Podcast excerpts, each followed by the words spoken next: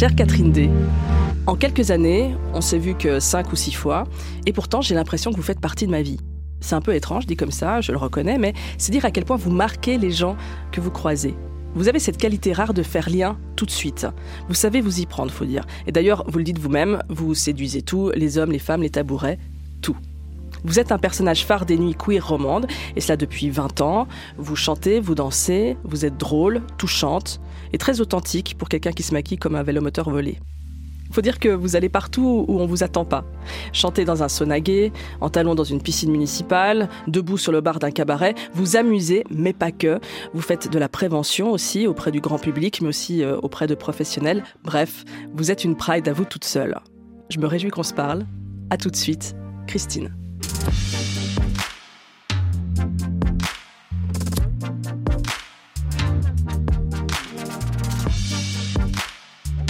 Question genre.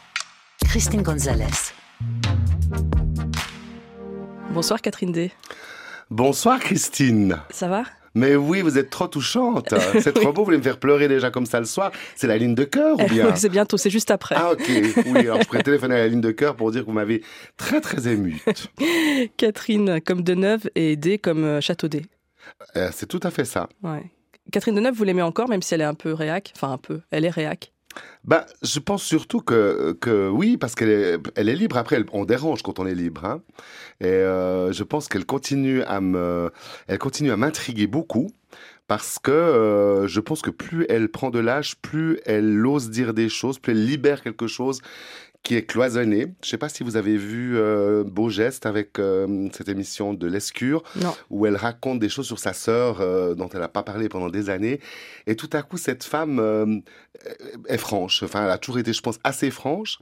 Et du coup, je la trouve libre. Donc, j'aime les gens libres. Elle vous fascine. Elle, elle me fascine. Oui, je crois qu'elle me fascine. Je crois que je peux Mais c'est une icône, en fait. C'est presque une image. En vrai.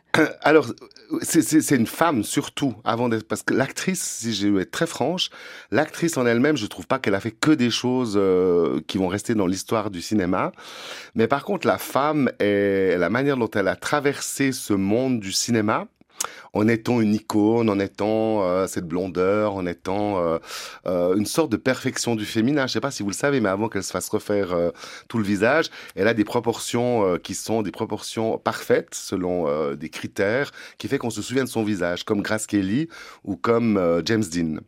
Donc du coup, c'est difficile d'être parfaite et après de l'être moins parce que le botox fait que les proportions changent. Donc je trouve que c'est courageux à 80 ans de continuer à avoir un statut d'icône euh, et où on, dit d'elle, oh, elle est plus de neuve, elle est d'occasion. Je pense, je sais pas si ça fait très plaisir. Ah mon Dieu, j'ai jamais connu cette expression. Ouais, c'est Ah, ça, Catherine cool, Deneuve, hein. Catherine d'occasion avec des photos d'elle euh, jeune et maintenant. Ah.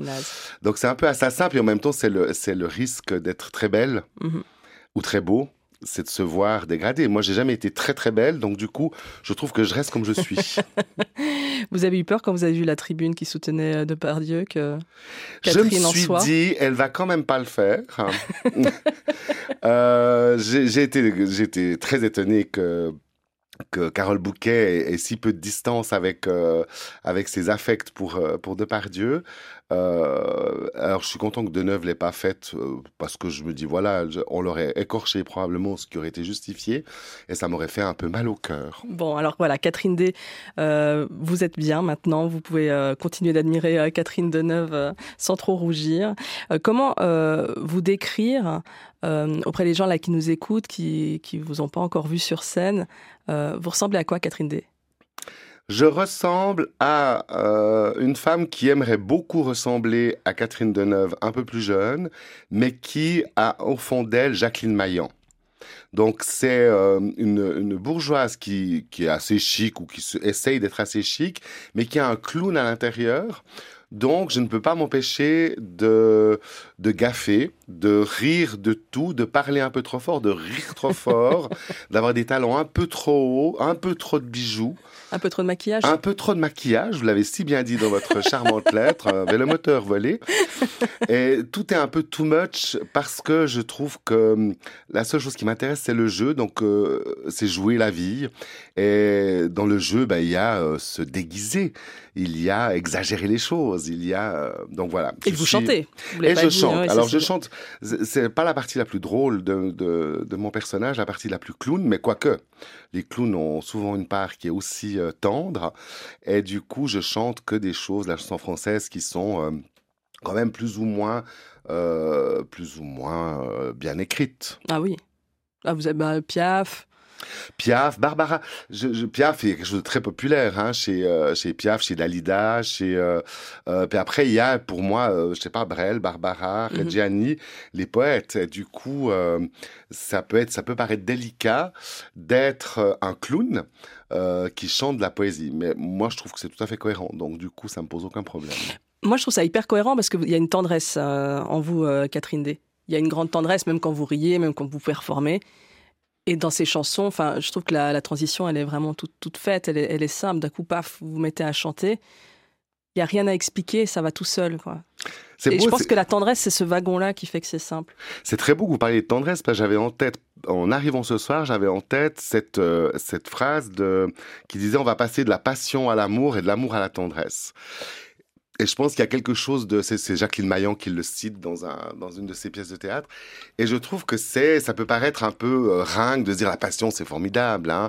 On s'aime, on se désire, on se grame dessus. Il y a quelque chose d'extraordinaire, mais c'est très épuisant la passion. Et puis ça peut être un bout éphémère. La tendresse, c'est quelque chose qui s'installe, je trouve. L'amour, on en parlera peut-être une autre fois parce que c'est quelque chose qui est tellement, euh, je trouve, euh, euh, qui est tellement mal défini et tellement utilisé à toutes les sauces. Mais la tendresse, je trouve que c'est quelque chose qui peut durer et qui, euh, qui a une qualité de cœur. Vous dites euh, que vous n'êtes pas vraiment une drag queen, vous dites plutôt que je suis un, je suis un travelot qui chante. C'est ça, parce que je pense. Alors après qu'on m'associe au, milieu drague, euh, me pose aucun problème, bien entendu. Euh, mais les gens, les, les dragues elles-mêmes, celles qui viennent de faire euh, drag con à, Londres, celles qui font les dragues, euh, les RuPaul, etc.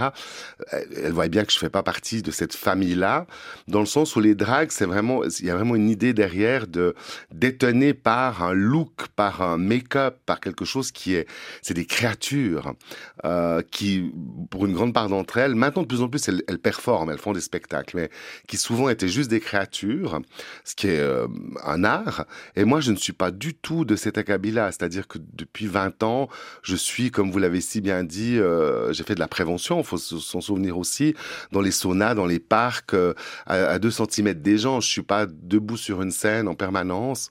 Et je pense que c'est peut-être la différence après, c'est peut-être des détails, je sais pas. Il faudrait aller aux États-Unis ou au Canada, au Québec, pour voir. On parle de personnificateur, on parle de drague, de travesti. Moi, je suis pas très, euh, je suis pas très à cheval sur comment on me définit. Mhm. Mais il y a des gens pour qui c'est important. Donc, euh, moi, en tout cas, je me considère pas comme les dragues que je connais. Euh, mais euh, je, je pense que que Travelo qui chante ou Travelo social à l'époque, c'était assez joli. Travelo social, ouais, parce que vous faites du social partout où vous passez. Alors, j'ai fait du, j'ai eu cette étiquette de travail social à l'époque où j'ai eu des mandats de prévention très clairement définis. En 2000, hein, c'est ça, en 2000. 2000, euh, euh, j'ai 20 ans cette année, donc. Alors 2004, ouais. 2004, 2005, 2006, les saunas, les parcs, les aires d'autoroute, euh, rencontrer des gens. Donc j'ai pas mal fait de, travail de prévention, on va dire engagé pour cela. Puis après, je prévention donc VIH. VIH, IST, puis jusqu'à la campagne, comment ça va, entre guillemets, c'est-à-dire on a réalisé que les troubles, euh, la, dépression, les problèmes de burn-out chez les gays et lesbiennes étaient importants. Donc on a eu cette magnifique campagne euh, initiée par Dialoguer il y a, je sais plus combien d'années, 15 ans, euh, qui qui proposait de, d'aborder les gens dans les soirées, les 360 ou d'autres soirées, en leur, en leur demandant comment ça va. Euh, et de sortir de la question de est-ce que tu te protèges, mais d'aller vers comment tu te sens dans ta vie. Et c'était une campagne absolument formidable parce que bien sûr qu'on a parlé de sexualité, mais pas que, et surtout on a parlé de solitude, de, de, de désir. C'était une campagne que j'ai trouvée formidable. Ça vous allait hyper bien, parce qu'on vous parle à vous. Alors, on me parle parce que je pense, je, l'ai toujours dit, mais je continue à le penser, c'est qu'il y a quelque chose de l'ordre du confessionnal. C'est-à-dire le personnage avec... Euh, avec tout, tout, du too much, avec, comme je disais, des robes, des bijoux, etc., fait que même si les gens savent qui il y a derrière, parce qu'il n'y a pas de secret. Hein, il suffit de me googliser et on me voit dans tous mes, dans tous mes états. Euh, mais je pense qu'il y a vraiment quelque chose de l'ordre du confessionnal. Euh, c'est un, peu de la magie, hein, des personnages qui débarquent. Oh mon Dieu, j'ai l'image de la fée, euh, de la bonne fée dans, dans Peau d'âne. Ah oui. D'ailleurs, parlons de Peau d'âne plus tard. Et du coup, je me dis, ben voilà. il y a C'est pas sorte- Delphine. C'est Delphine Seyrig. Seyrig qui fait était la, sublime. la fée, ouais. Et du coup, il y a quelque chose de l'ordre de l'apparition et on disparaît. Ce qui est réel, tout à coup, le, mon personnage disparaît du lieu où on se trouve. Et du coup, ça veut dire que ce que les personnes nous confient, me confient, eh bien, ça disparaît avec moi. Et je pense, et vu qu'il n'y a pas une étiquette avec un, un, un t-shirt de prévention, avec quelque chose de très défini, il y a juste une, Une robe, des une paillettes. robe, une bourgeoise un peu déglinguée qui un pourrait peu être de la, léopard, peut-être. ah oui, qui pourrait être la mère, qui pourrait être la sœur, qui pourrait être Mm. l'épouse. Et ben du coup, euh, elle disparaît, donc on lui dit des choses parce qu'elle sera plus là après. À, pro- à propos de fringues, euh, j'ai eu l'occasion une fois de, de voir votre dressing. C'est assez impressionnant. hein. Une armoire remplie de, de robes de soirée. Ouais, mais vous savez ce que c'est quand on est un personnage public. Vous, à la radio, vous avez moins Moi, besoin de faire d'efforts, c'est Ça ça. Euh, alors que quand on est un peu personnage public, puis après, je connais des personnages publics qui mettent toujours les mêmes fringues et ça va très bien aussi. Moi, j'ai un petit peu un goût pour me dire tiens. euh, Puis en vieillissant, il y a quand même des choses qui euh, la jupe se rallonge ou le ou le short se raccourcit en fonction de. Il y a quand même des choses euh, auxquelles je suis très attentive. On a le droit de s'en foutre aussi, je pense de ça, mais moi pas. Donc du coup, ça veut dire qu'il y a des stocks de, de chaussures, de la hauteur du talon, la largeur du talon va aussi avec l'âge, avec l'âge dans le sens où mes genoux sifflent un peu. Vous voyez, je, je... donc du coup, faut adapter. Donc ça fait Vous beaucoup avez de quoi, une matériel. soixantaine d'années? J'ai, j'ai, alors, euh, j'ai, soi- j'ai, j'ai 59 ans. Pardon. Enfin, pardon. Oh non, non, soixantaine excuse- d'années, on y est, quoi. Excusez-vous pas. C'est vrai. Vous savez, entre 59 et 60, euh, il n'y a qu'un pas. Et vos robes, vous les achetez où? Vous y allez, euh, vous allez en boutique, vous essayez? Mes robes, je vais en boutique, j'essaye. Je suis pas très, mais pour rien, je commandé sur euh, les réseaux sociaux, sur Internet, je suis toujours déçu. Donc je, je, mais pour tout, hein, que ce soit pour euh, une batterie de cuisine ou, euh, ou une robe. Donc je vais plutôt, je vais plutôt voir dans des boutiques. Mais vous, du coup, vous prenez vos talons avec? Vous faites comment très Non, vous savez, on se connaît avec le temps, hein. Ah, vous êtes toujours dans la même boutique? Non, mais moi je me connais, je sais. Ah, euh, d'accord, vous savez quelle robe vous va Oui, oui, oui, Ah, oui, oui, oui, oui, oui. En gros, après, je peux me planter, mais j'offre. Non, parce qu'il y a la poitrine et tout ça, enfin, ça, compte. Mais ma le- poitrine ne change pas. ok, très bien. On va en parler de votre poitrine, je trouve ça hyper Parlons de ma poitrine parce que j'ai des choses à dire sur ma poitrine. C'est vrai? Alors Oui. on va en parler, promis.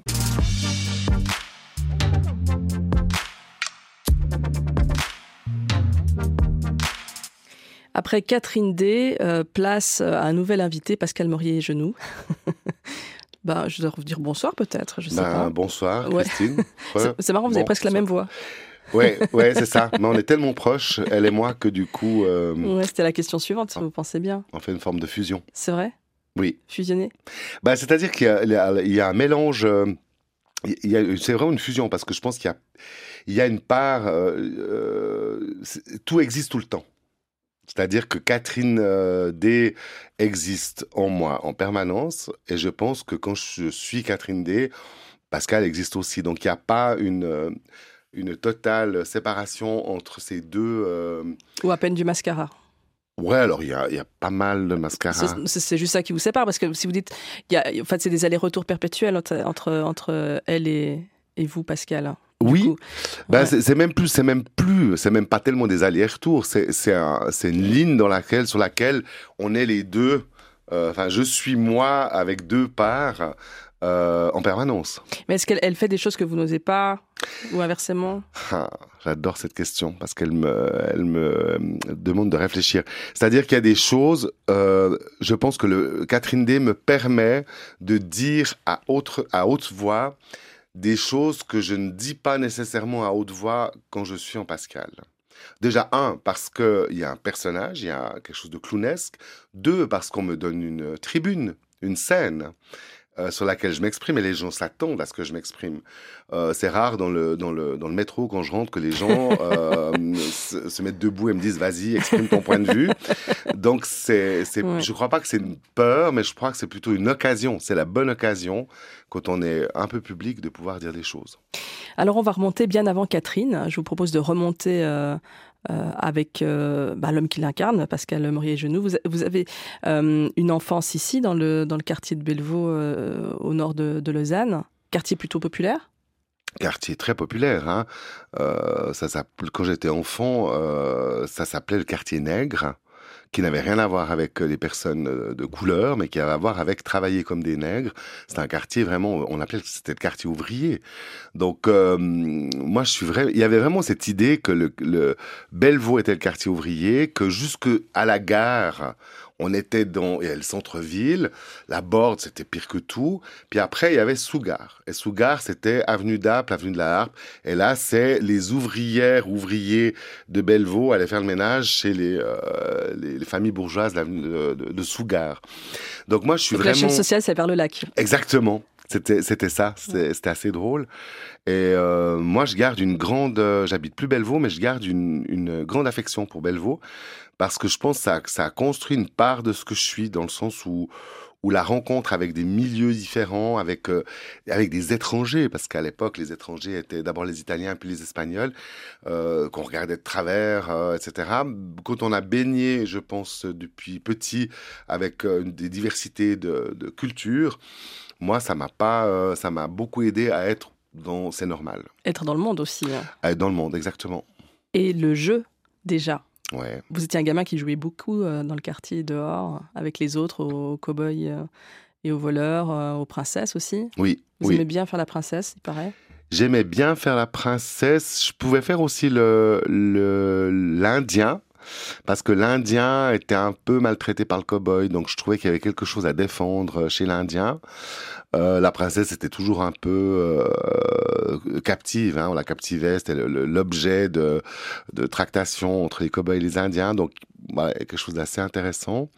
Puis le jeu, en fait, je trouve très important que vous en parliez parce que le fait d'être dans un quartier populaire, d'être euh, des familles nombreuses à chaque étage dans un HLM, fait que ça fait des dizaines d'enfants qui se réunissent dans une espèce de, lieu entre des immeubles. Et vu qu'à l'époque, il n'y avait pas, euh, je crois qu'on était la première famille à avoir une télévision, et il y avait des programmes que le mercredi après-midi pour les enfants. Donc, euh, on était, on était dans la, dans la perspective de, pour s'amuser, de sortir, de se rencontrer. Donc, c'était une, pour moi, le jeu était, euh, était, la rencontre sociale se construit avec le jeu et le jeu permet la rencontre sociale. Et je crois que j'ai gardé ça et plus je prends de l'âge, plus ça s'ancre en moi. Je dis dans les lieux où je vais, remettons du jeu. Euh, parce que finalement, il y a que ça qui, il a que ça qu'on peut vraiment sur quoi on a du pouvoir. Mhm. Et puis se déguiser, c'est cool, en fait, euh, C'est hyper cool, mais on, se on, se déguise, euh, je pense que tout le monde se déguise tout le temps. Si vous observez les gens qui vont travailler, euh, euh, trois, trois hommes lambda de 35 ans, bah on se dit, c'est trois banquiers parce qu'ils ont le, le mm. costume du banquier. Et puis dès que... C'est pas super créatif, hein, on manque un peu d'imagination. Tandis que quand on est enfant, là, on s'autorise plus. Alors oui, vous avez raison, il y a les standards, hein, les cow-boys, les machins. Oui. Mais bon, quand euh, on décide d'être une princesse euh, dans, le quartier, euh, là, on fait quand même un choix non libre, pas délibéré, inconscient. Un choix inconscient. Alors totalement inconscient jusqu'à jusqu'à je sais pas je pense jusqu'à jusqu'au moment où il y a des remarques de l'extérieur parce que c'est ça la, seule c'est le moment où les autres je sais pas c'est 10 ans 12 ans où on commence à se à se dire comment je suis je suis qui euh, et à partir de là, il commence à y avoir des remarques euh, homophobes euh, qui existent. Mais avant ça, c'est totalement, mais c'est dans l'inconscience complète parce que mes, mes copines jouaient les Indiens, les cow-boys. Il n'y avait pas, il y avait pas un regard jugeant sur ni genré, ni genré, ni on brave l'interdit. C'est vraiment pour moi, il y a quelque chose de l'ordre de l'inconscient total. C'est on joue. Mhm. Et je pense réellement que c'est ce, qu'on, ce vers quoi, moi en tout cas, je tente de rester. Et j'aimerais bien amener ça euh, également dans les endroits où je travaille parce que euh, oui, il est important de parler de toutes ces questions, mais j'ai l'impression que parfois ça se, ça se rigidifie dans quelque chose de, qu'il, faut, qu'il faut vraiment faire de manière très sérieuse. On est trop sérieux, sérieuse On se prend très au sérieux en se disant je suis dans quelle catégorie, attention. Euh, et je trouve tout ça très important, mais j'ai l'impression que tout à coup ça devient très coinçant. Le langage inclusif, euh, il y a des gens qui paniquent parce qu'ils disent je vais faire faux. Donc c'est qu'on se retrouve dans quelque chose de très scolaire, de très normé, euh, avec des nouvelles normes, mais on revient dans quelque chose qui je trouve enferme. Et moi, les catégories m'emmerdent un peu. Euh, je comprends le sens, mais complètement. Je trouve très important. Et vous maîtrisez hein, les questions de pronoms et tout ça. c'est ça. ça je... après, vous avez cette distance-là aussi parce que vous avez tout compris. Ben parce qu'en tout cas pour moi, c'est pas, il y a pas de, y a, pour moi je m'en fiche, mais depuis très très longtemps. Donc très égoïstement, pour moi c'est pas, c'est pas un sujet très intéressant. Oui, parce que vous le maîtrisez. Je, je me permets d'insister parce qu'il y, a aussi beaucoup de gens qui se braquent parce qu'ils ou elles ne le comprennent pas, ne comprennent pas ces questions de pronoms, ne comprennent pas ces questions de genre, et euh, ça crée une, euh, un rejet. C'est pas votre cas. Votre cas, c'est d'avoir compris, de le comprendre, euh, sa nécessité, mais par contre de dire bon, allez, hop, prenons un peu de distance avec tout ça. Oui, et puis alors de l'importance de, de, de, de, thématiser, comme vous le dites, avec tous ces gens qui pensent et qui sont dans une part totalement que binaire. Je pense qu'il est hyper important d'ouvrir en se disant mais mais euh, cassons euh, la binarité, cassons après toutes les catégories, ça je verrai peut-être pas de, mon vivant, mais enlevons tout ça. Mais je pense que alors c'est très très important parce que ça fait des dégâts absolument euh, absolument horribles. Puis en plus c'est tellement réducteur la binarité, mais c'est triste à mourir. Donc je trouve très important d'en parler. Si je parle de moi, en effet, comme vous le dites si bien, des choses sont sont intégrées. Je pense depuis je sais pas, j'ai l'impression depuis toujours, mais je, je mens certainement parce que c'est pas de l'inné, c'est de, de l'acquis. Euh, merci ma mère, probablement, et d'autres personnes autour de moi. Votre mère, vous en parlez souvent. Hein.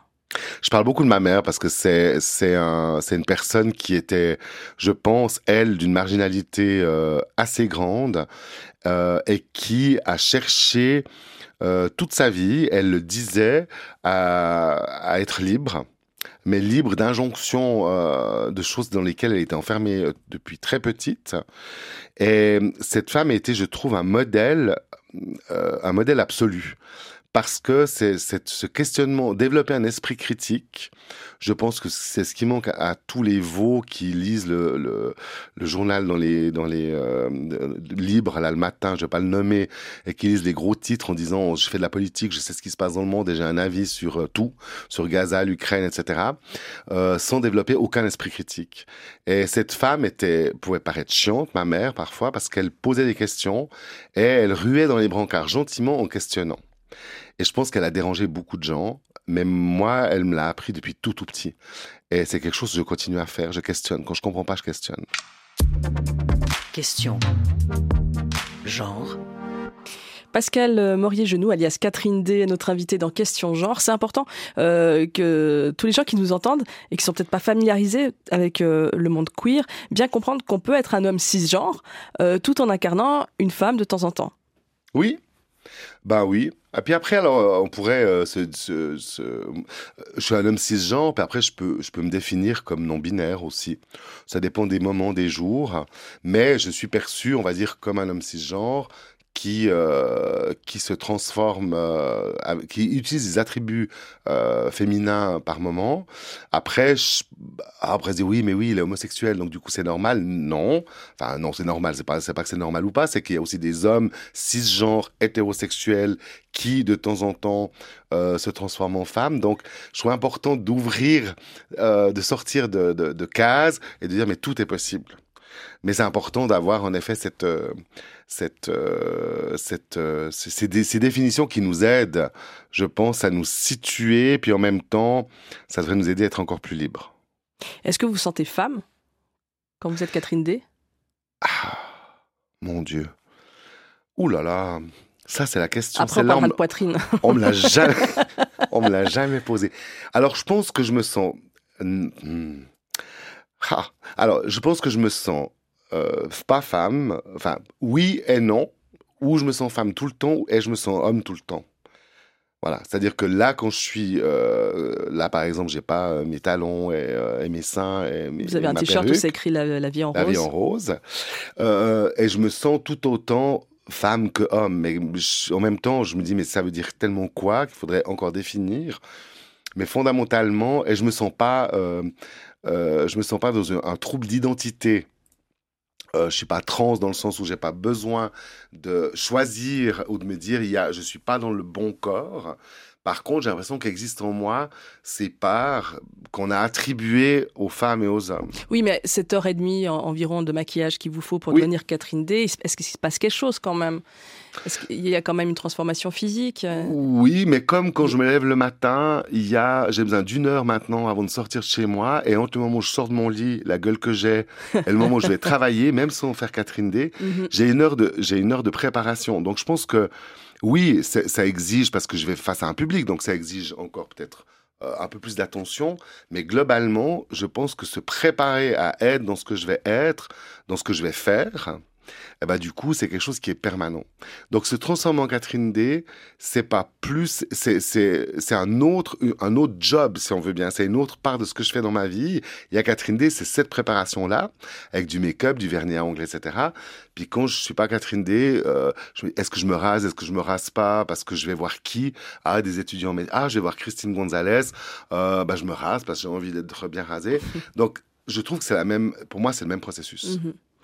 Le poids des seins, Le poids des seins. Alors ça, c'est quand même une sensation particulière, non? Ouais, ça c'est très particulier et je le disais il y a pas plus tard que deux semaines quand euh, en travaillant, on chantait au sauna, au Pink Beach Sauna Club à Lausanne pour Qui fêtait ses l'anniversaire. 35 ans. ouais. Ouais, c'était trop bien. Il paraît que vous étiez mythique. Alors c'était, c'était, très drôle aussi. C'était mythique et drôle et c'est formidable parce qu'il y avait une soirée, euh, euh, une soirée méga mix, donc ça veut dire qu'il y a des hommes, des femmes, euh, des hétéros, des homos, des lesbiennes qui sont là le samedi soir et le dimanche c'est plutôt gay et du coup c'était deux ambiances très différentes, mais les deux où les gens ont envie de s'amuser, ont envie de s'amuser sexuellement aussi, hein, ce lieu peut être sauna, dédié à ça aussi.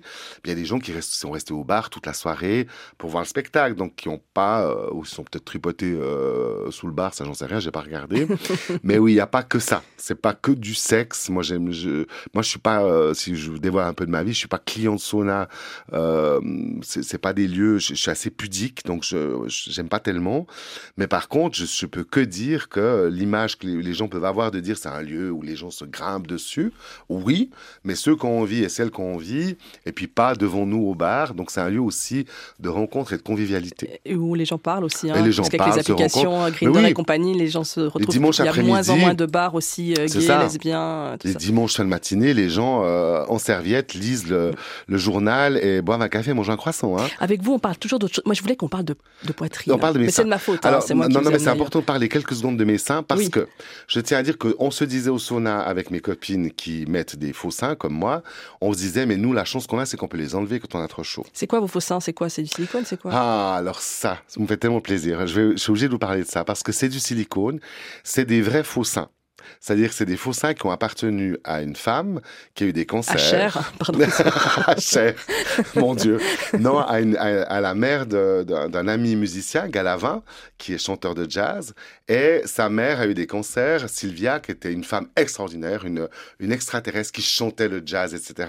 Et quand elle est décédée, euh, elle, avait, elle avait choisi de ne pas avoir d'opération, mais d'avoir des faux seins en silicone dans le soutien-gorge. Ouais. Et je me souviendrai toute ma vie de ce téléphone où Galavin me dit, euh, je sais pas si ça se fait, mais j'ai deux paires de seins de ma mère. Est-ce que tu es intéressé Et je lui ai dit, mais parce que c'est ta mère et que je la connais et que du coup, quand je vais mettre ses seins et que je vais chanter, j'aurai toujours Sylvia avec moi. C'est super beau. Ouais. Donc j'ai les seins de Sylvia et on s'est vu euh, il y a pas très longtemps. J'étais en spectacle et il vient vers moi et il- avec un peu d'humour et tendresse, il pose sa tête sur mon sein en disant "Oh maman". Donc c'est quelque chose qui est qui a beaucoup de sens euh, pour moi.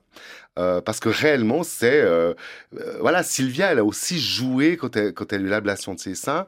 Elle a aussi continué à avoir des tenues. C'était vraiment une femme qui avait fait du théâtre, du chant. Et elle avait des tenues. Elle, a- et, et du coup, ses seins, elle les mettait, elle mettait ses faux seins en valeur. Donc au niveau du jeu, ben, on peut jouer à avoir des faux seins ou à avoir des vrais. Ou, euh, Mm. Et je trouve ça formidable. Donc vous achetez des soutiens-gorge différents ou vous avez toujours les mêmes? J'achète des soutiens-gorge et c'est très compliqué. Le soutien-gorge, je pense que pour tous les hommes qui n'ont jamais acheté un soutien-gorge, allez-y. Parce que quand même, euh, pour trouver au rayon soutien-gorge celui qui en même temps fait que votre tour de, votre tour de torse euh, parce qu'on peut être un peu large de torse, avoir pas des très gros seins, donc du coup, il faut peut-être un, 90B, mais ça, allez-y, vous trouvez un 90B. Vous savez, c'est galère pour toutes les personnes qui ont une poitrine. Hein, bah, c'est ça. Mais oui. Et je trouve que c'est, il faudrait inventer quelque chose de beaucoup plus pratique. Mais en Suisse, apparemment, enfin, j'ai une amie qui travaillait euh, en Angleterre euh, dans des magasins de, de, sous-vêtements, puis elle disait, mais en fait, en Suisse, on est très pauvre niveau mensuration, etc. Tout ce qu'on a, ce qu'on propose dans les dans les boutiques, alors que en Angleterre, il y a vraiment toutes les tailles, enfin vraiment, on peut vraiment trouver le soutien-gorge parfait. Apparemment, on porte très très mal les soutiens-gorge, les, les personnes qui ont des poitrines en Suisse. Ouais, c'est ça. Peut-être faudrait que je fasse une émission là-dessus. Mais, mais, oui, mais faites une émission là-dessus parce qu'il y a vraiment, je suis sûr qu'il y a beaucoup de gens qui témoigneraient. Moi, j'ai des amis qui ont décidé de stopper le soutien-gorge parce que elles avaient pris un peu de volume euh, en devenant plus âgées et du coup, ça leur sciait. Il fallait des baleines parce qu'elles avaient les seins un peu plus lourds, donc du coup, il ah, fallait des baleines, les baleines sciaient. Euh, donc du coup, elles ont dit merde, euh, voilà, j'ai les j'ai les seins que j'ai et puis je mettrai plus de soutien-gorge. Mais Catherine D, elle peut pas faire ça. Elle peut pas se passer d'un soutien-gorge. C'est un peu compliqué. effectivement. Ouais. Quand vous, vous, sautez sur scène, parce que vous sautez sur scène, sur scène, sur les bars, comme je le disais à peu près partout. Oui. Bah, du coup, il y a cette poitrine qui, ah, qui, tombe, bouge. qui bouge. Qui bouge. Cette sensation, euh, elle, est aussi très particulière. Elle est très particulière. Elle est, et c'est très impressionnant aussi, c'est de prendre des gens dans les bras quand les mm. gens vous, euh, quand y a, on enlace des gens, les seins, je trouve, sont une espèce, en même temps, c'est très, on a une proximité quand même assez forte, puis en même temps, ça met une distance. Vive les saints.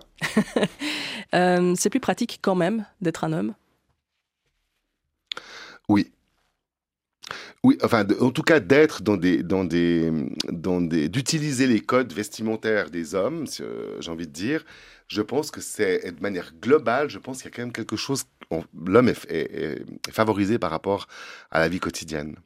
Je pense euh, à des choses très simples. Hein. Euh, après, toutes les femmes ne mettent pas des talons, n'ont pas des jupes, n'ont pas des collants, n'ont pas du maquillage, n'ont pas parce que tout ce bazar-là, c'est quelque chose qui prend quand même euh, une place absolument incroyable. Après, dans le quotidien, euh, je sais pas, les histoires de toilettes, etc. Il y a quand même quelque chose qui est quand même, qui paraît en tout cas plus simple. Alors, je sais pas, peut-être qu'il faudrait casser ça puis se dire euh, allons dans les festivals genre euh, Paléo ou d'autres où les gens quand on a bien bu tout le monde s'en fout et euh, des femmes vont euh, pisser dans les toilettes des hommes et du coup il y a plus ce problème là donc peut-être faudrait qu'on se décontracte un peu. Après bah voilà je pense qu'il y, y, a quand même quelque chose. Je suis pas sûr que à la base au niveau physique au niveau de la biologie ce soit plus encombrant d'être une femme qu'un homme mais je pense qu'on en a fait quelque chose d'encombrant parce que quand même une femme ne doit pas se tenir comme ça ou ne doit pas faire ça. Un homme a plus de droits, il a le droit de se gratter les couilles. Euh, une femme qui se gratte l'entrejambe, on va dire mon Dieu, euh, elle a une maladie. Et le rapport aux, autres en tant que euh, dans les différents genres, c'est-à-dire question concrète, admettons, pour parler de par exemple d'harcèlement, est-ce que Catherine D, on lui met la main au cul? Sans que ce soit euh, consenti. Est-ce que c'est des choses comme ça que vous pouvez mesurer et dire tiens bon après vous performez beaucoup dans des endroits queer donc a priori euh, plutôt euh, déconstruit safe à ce niveau-là quoique mais... Alors là, c'est, je trouve ça tellement, tellement, tellement intéressant parce que je pense qu'il y a le fait, probablement que les femmes, de par le fait d'être femmes, il y a quelque chose de l'ordre de c'est une proie potentielle. Elle est sexualisée. Donc, elle est sexualisée. Euh, en drag queen, en, Catherine D, alors le fait d'avoir des talons et une jupe fait que ça change la morphologie, euh, la, posture du corps. Donc du coup, il y a et puis il y a une sorte de, de, mettre des talons. Il y a quand même une volonté pour moi, en tout cas, de dire j'ai des plus longues jambes. C'est pas pour qu'on me mette la main au cul, mais c'est parce qu'esthétiquement, je trouve que c'est assez joli. J'ai la chance parce que je suis en Catherine D. J'ai l'âge. Euh, Catherine D. Elle, euh, triche un peu. Hein, elle dit qu'elle a 59 ans. Elle a 59 ans, mais moi j'en ai 62. Et du coup, il y a une forme avec le temps de de confiance en soi qui fait que je suis pas. Euh, on me met pas la main au cul. Vous pensez que c'est l'âge? Alors, je, pense que c'est ça que vous avez dit en premier. Je pense que c'est la confiance en soi. Il y a des personnes de 20 ans qui ont une grande confiance en elles et qui du coup ne se font pas, ou si elles se font euh, agresser, euh, vont pouvoir réagir. Euh, peut-être je pense que mon âge, en tout cas, comme dans le bus maintenant, des gens, ou dans le métro, les gens se lèvent pour me laisser la place. Moi, je suis pas sûr que c'est une question de confiance. Hein. Pardon, je vous interromps. Ok.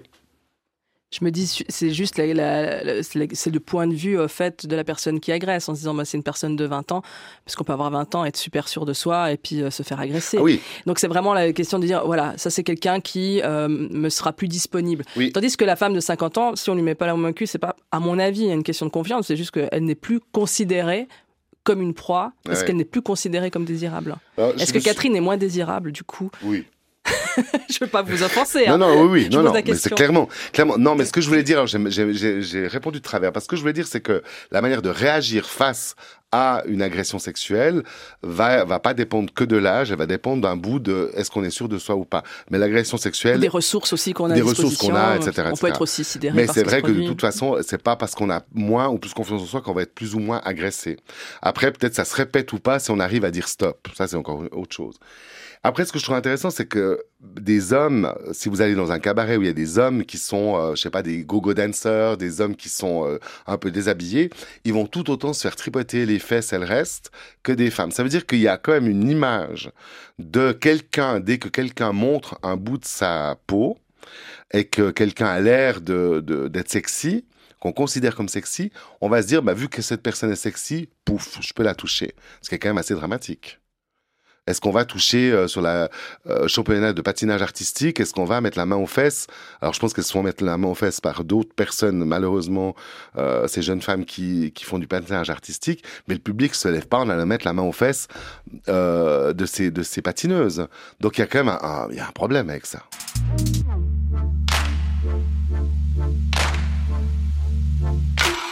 Comment vous expliquez que quiconque croise Catherine D l'aime instantanément?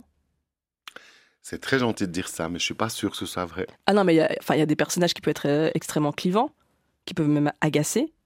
J'ai jamais entendu qui que ce soit dire euh, ouais bof euh, Catherine D c'est pas mon truc quoi c'est pas mon délire. Tout le monde l'aime que ce soit les jeunes queer branchés de 20 ans Ouais. euh, ou des personnes âgées en EMS. C'est, merci, merci, merci. C'est, je prends parce que c'est très touchant. Puis en même temps, je pense que c'est parce que euh, c'est parce que comme moi, Pascal, je suis intéressé. Catherine D est comme moi intéressée par les gens et par les par les rencontres. Donc il y a quelque chose de l'ordre de euh, je vais questionner qui êtes-vous, tu viens d'où, tu fais quoi?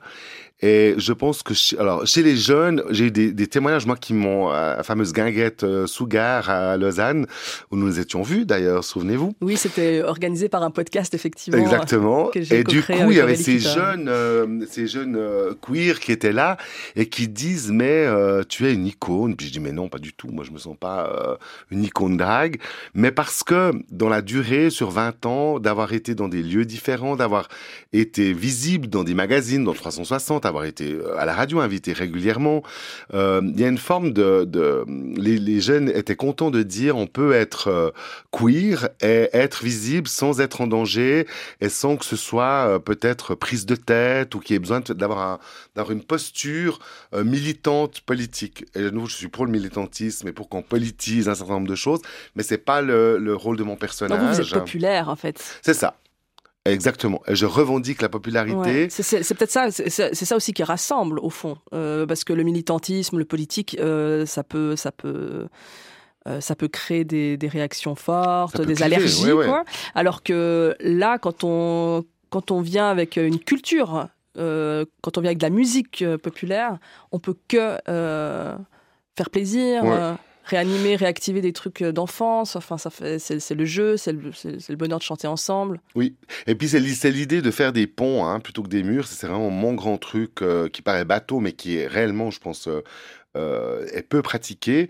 Plutôt que de dire je vais être contre, je vais dire je vais être pour, je vais être pour la liberté, pour la justice, pour l'égalité. Et quand on arrive vers les gens en disant je suis pour ça, euh, on n'est pas en train de les accuser d'être des d'être acteurs de quoi que ce soit. Et ça permet aux gens d'exprimer des points de vue. Alors bien sûr, c'est dangereux dans le sens où on peut entendre des points de vue qui sont parfois très dérangeants, mais au moins on les entend. Et ça permet d'ouvrir un dialogue sur quelque chose. Si j'arrive directement au compte, ça veut dire qu'en face, je vais faire une polarisation, ce qui est aussi nécessaire et permet d'autres choses. Mais moi, en tant que Catherine D et en tant que Pascal, j'ai cette posture de dire je vais aller en pour, en disant je m'affirme comme quelqu'un qui est pour la liberté, pour l'égalité euh, et pour la justice. Et du coup, personne ne peut dire que j'ai tort d'être pour ça. Personne ne va vous dire non, moi je suis contre euh, l'égalité et la justice. Exactement.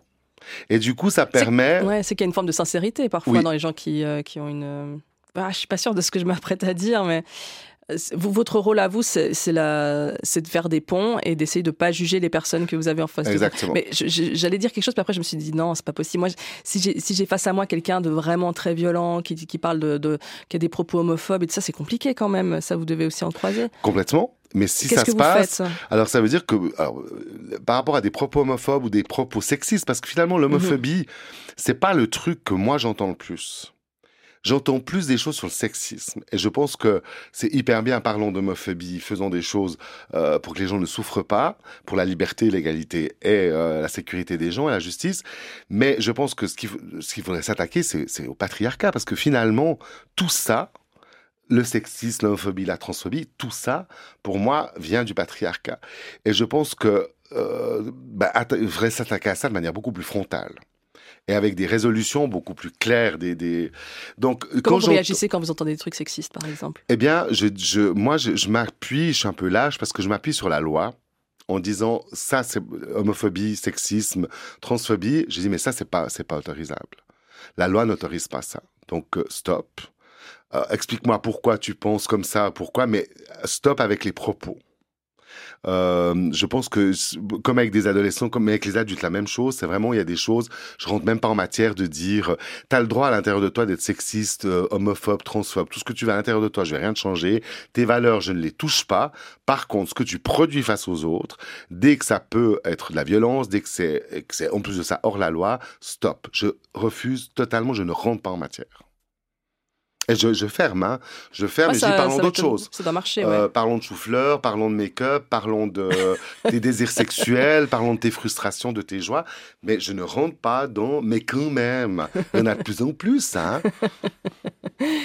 On va parler, c'est bientôt la fin déjà de cette émission, on va parler de sa glisse au pays des merveilles. Euh, là, vous êtes euh, de nouveau une princesse, comme quand vous étiez petit garçon dans, votre quartier populaire du nord de Lausanne. Enfin, une vieille princesse. Hein, j'ai lu ça dans, dans la presse. Ouais. Alors, le, le, le, alors, ça glisse au pays des merveilles, c'est une, à nouveau une rencontre. Moi, ma vie est faite que de rencontres avec les petits chanteurs à la gueule de bois, qui sont trois euh, trois mecs absolument drôles que j'aime énormément de ce qu'ils font sur scène. Hein, je les connaissais peu. Puis notre rencontre au hasard de, de plusieurs festivals fait qu'on a réalisé que eux aussi étaient des grands enfants qui jouaient. Et on s'est dit, mais faisons quelque chose ensemble. Et on a créé euh, ce spectacle qui s'appelle Ça glisse au pays des merveilles. Et en fait, l'idée, c'est vraiment de revenir, eux cette envie-là aussi, de dire, mais c'est quoi cette espèce de, de, de, structure autour du couple? Qu'est-ce qui fait que un homme, une femme, la fidélité, les promesses, tout ce bazar, faire des enfants et tout, tout le truc qui va avec? Et du coup, on a décidé d'attaquer ça en disant, mais ça nous vient d'où? Et c'est un peu désolant, mais on retombe sur les contes de fées et ce genre de choses, hein. contes de fées modernes ou pas, hein, euh, mais on retombe sur les contes de fées. On s'est dit, ben allons revisiter encore une fois ça. Et d'où ça nous vient, d'où nous vient cette idée? Et puis en fait, l'idée, c'est que vu que je peux plus être euh, Blanche-Neige, euh, qui je le rappelle dans le conte avait à peine 12 ans, hein, quand on essaye de l'envoyer avec le chasseur dans les bois, euh, eh bien, je peux plus avoir 12 ans. Donc du coup, on a imaginé que j'étais une Alice coincée dans les couloirs du temps euh, qui revenait. Donc du coup, c'est c'est un bonheur parce que c'est quelque chose, les gens dans le public réagissent, euh, je vois leur tête et il y a quelque chose d'un peu, on est sur la limite de l'insolence.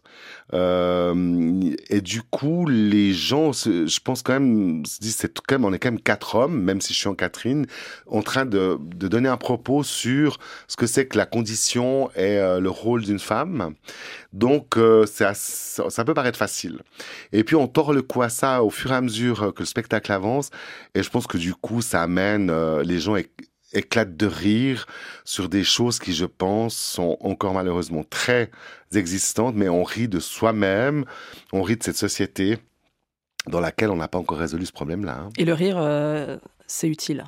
Ça, le rire est très utile et surtout que les gens, moi je suis très touché, euh, c'est pas le but, mais je suis très touché quand les gens à la fin du spectacle euh, viennent. Il y avait des, des, des, des, amis à moi qui sont des, des femmes militantes dans, de, dans des milieux soit euh, au niveau de l'égalité, soit au niveau euh, queer et qui du coup sont venus en disant mais cette partie-là, faudrait la filmer, faudrait la montrer aux gymnasiens, aux gymnasiennes parce que il y a quelque chose. Je, je, je démontre en Catherine D, je démontre le, aux trois petits cochons le, la triade sexe, genre, sexualité sur scène et tout à coup les gens comprennent quelque chose Ah autour ouais, non, de, c'est ce, génial, hein. de ce gros mélange. Donc j'utilise tout ce que je fais ailleurs, mais en personnage et ça passe aussi.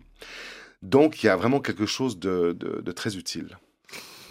Euh, Vous parlez de. On a fait quelques allusions à l'âge de, de Catherine D. Euh, c'est plus simple de vieillir en Catherine ou en Pascal? Non.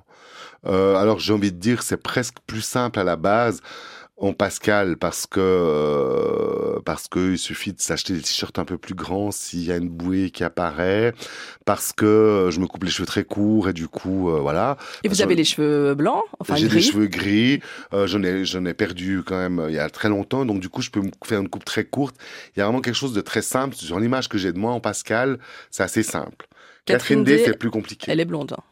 Ben, elle est blonde, euh, elle a le blond de neuve, et puis euh, je sais pas à quel moment ce détachement avec Deneuve va se faire, euh, afin que j'ai déjà acheté hein, des cheveux euh, qui sont plutôt poivre, sel, même une perruque blanche, en me disant mais Lynn Renault est très belle avec ses cheveux blancs, enfin était, elle a quelque chose qui, passe très bien. Puis mais je suis plus Catherine Deneuve que Lynn Renault, donc du coup, voilà, je sais pas, mais c'est plus Vous les avez achetés, mais vous les avez pas portés j'ai porté, j'ai fait quelques photos, mais je suis pas encore, c'est pas encore ça. Je me regarde dans le miroir en photo et je me dis mais c'est pas encore, euh, je suis pas encore cette femme-là. Vous ne reconnaissez pas encore? Non, mais ça viendra peut-être un jour ou pas. Peut-être je resterai comme de neuve, euh, blonde éternelle. C'est déjà la fin de cette émission. Merci Catherine D. Euh, on a parlé de la pièce Ça glisse au pays des merveilles. Vous la jouez notamment le 2 mars prochain au théâtre du Pré-aux-Moines. Oui, et puis www.catherinedoex.ch, il y a toutes les dates, Catchin, Proie, Neuchâtel, euh, il y a un agenda avec toutes les dates où on me retrouve avec d'autres artistes. Ouais, parce que vous faites plein de choses. hein. Oui, À bientôt. à bientôt Christine. Si cet épisode vous a plu, je compte sur vos 5 étoiles. Si vous avez aimé Catherine D, mettez 5 étoiles. Si vous aimez Dua Lipa, mettez 5 étoiles. Si vous aimez l'amour, oui, mettez 5 étoiles. Voilà, toutes les occasions sont bonnes pour nous mettre 5 étoiles. Merci de votre écoute. Merci à Muriel Yost, attaché de production, Fred Facio à la réalisation et Joël Albrecht-Glezen à la documentation. À très bientôt. Salut